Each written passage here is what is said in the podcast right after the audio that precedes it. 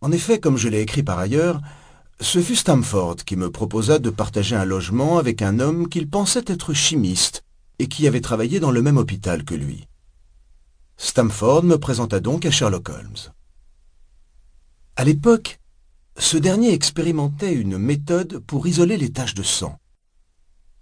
Notre première rencontre fut étrange, déconcertante et en tout cas mémorable. Tel fut le grand tournant de mon existence. Je n'avais jamais eu d'ambition littéraire. En fait, si quelqu'un avait suggéré que je pourrais un jour être auteur et publier, j'aurais ri de cette idée. Mais je pense pouvoir le dire en toute honnêteté et sans me flatter, je suis devenu très connu pour la façon dont j'ai fait la chronique des aventures du grand homme. Je ne me suis pas senti peu honoré quand on m'a invité à prendre la parole lors de son service funéraire à l'abbaye de Westminster, une invitation que j'ai respectueusement déclinée. Holmes s'était souvent moqué de ma prose, et je n'ai pas pu m'empêcher de penser que si j'avais pris place devant le pupitre, je l'aurais senti debout derrière mon épaule en train de se moquer gentiment, depuis l'outre-tombe, de tout ce que j'aurais pu dire. Il m'a toujours reproché d'exagérer ses talents et l'extraordinaire perspicacité de son cerveau si brillant. Il riait de ma façon de mener mes récits, en laissant pour la fin une solution qu'il avait découverte dès les premiers paragraphes.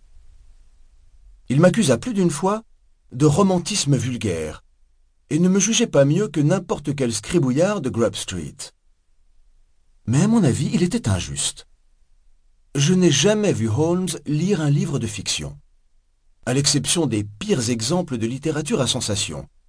Et même si je ne peux faire l'éloge de mes propres talents de description, je suis prêt à affirmer qu'ils ont rempli leur office. Lui-même n'aurait pas fait mieux.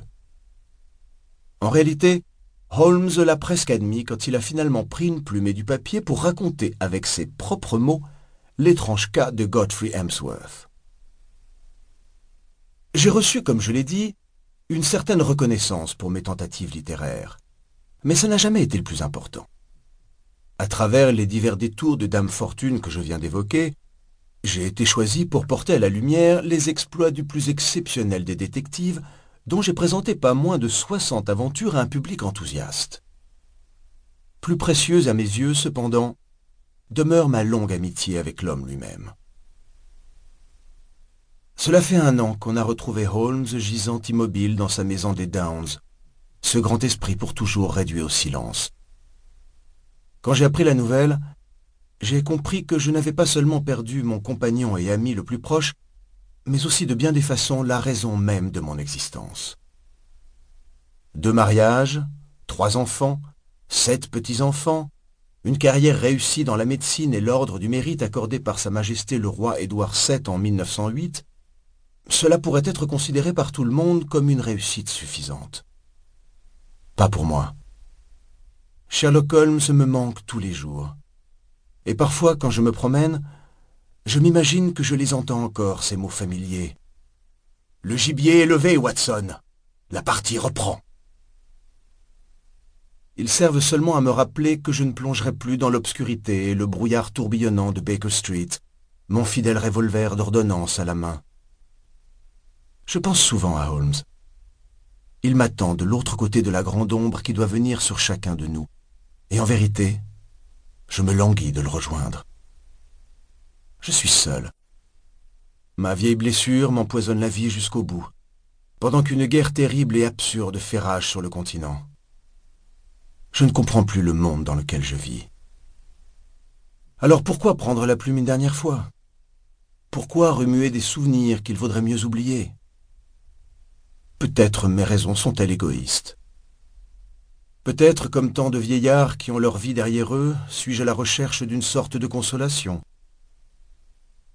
Mes infirmières m'assurent qu'écrire a une vertu thérapeutique et m'empêchera de tomber dans les humeurs auxquelles je suis parfois enclin. Mais il y a une autre raison. Les aventures de l'homme à la casquette plate et de la maison de soie ont été d'un certain point de vue les plus sensationnelles de la carrière de Holmes. Seulement à l'époque, il m'a été impossible d'aller raconter pour des raisons qui apparaîtront clairement au lecteur. Leur extrême imbrication n'a pas permis de faire le récit de chacune à part. Cependant, j'ai toujours eu le désir de les écrire, afin de compléter